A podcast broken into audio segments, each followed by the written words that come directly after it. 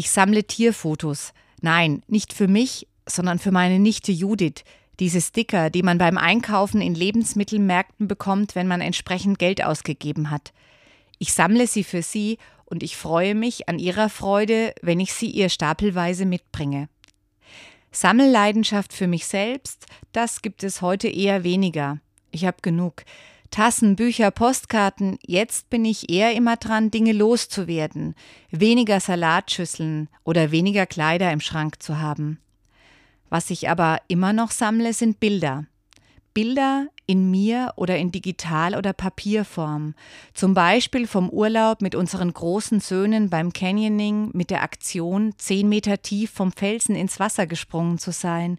Oder vom Sommerfest im Garten mit Großfamilie und guten Freunden oder solchen, die es wohl werden könnten. Oasenbilder, die Ruhe ausstrahlen, weil Natur, Stimmung und Farben Momente der völligen Entspannung in Erinnerung rufen. Bilder von früher, die mir zeigen, dass ich bis hierhin schon oft ein gutes Leben geführt habe, oder Bilder von Seminaren und Teams, bei denen ich mich wohlgefühlt habe in der beruflichen Herausforderung.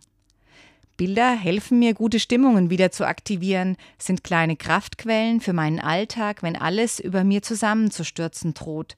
Sie bieten eine Pause. Einmal kurz draufschauen, alles ausblenden, durchatmen, weiter geht's. Doch Bilder sammle ich, nicht Tausende, einfach immer wieder eins.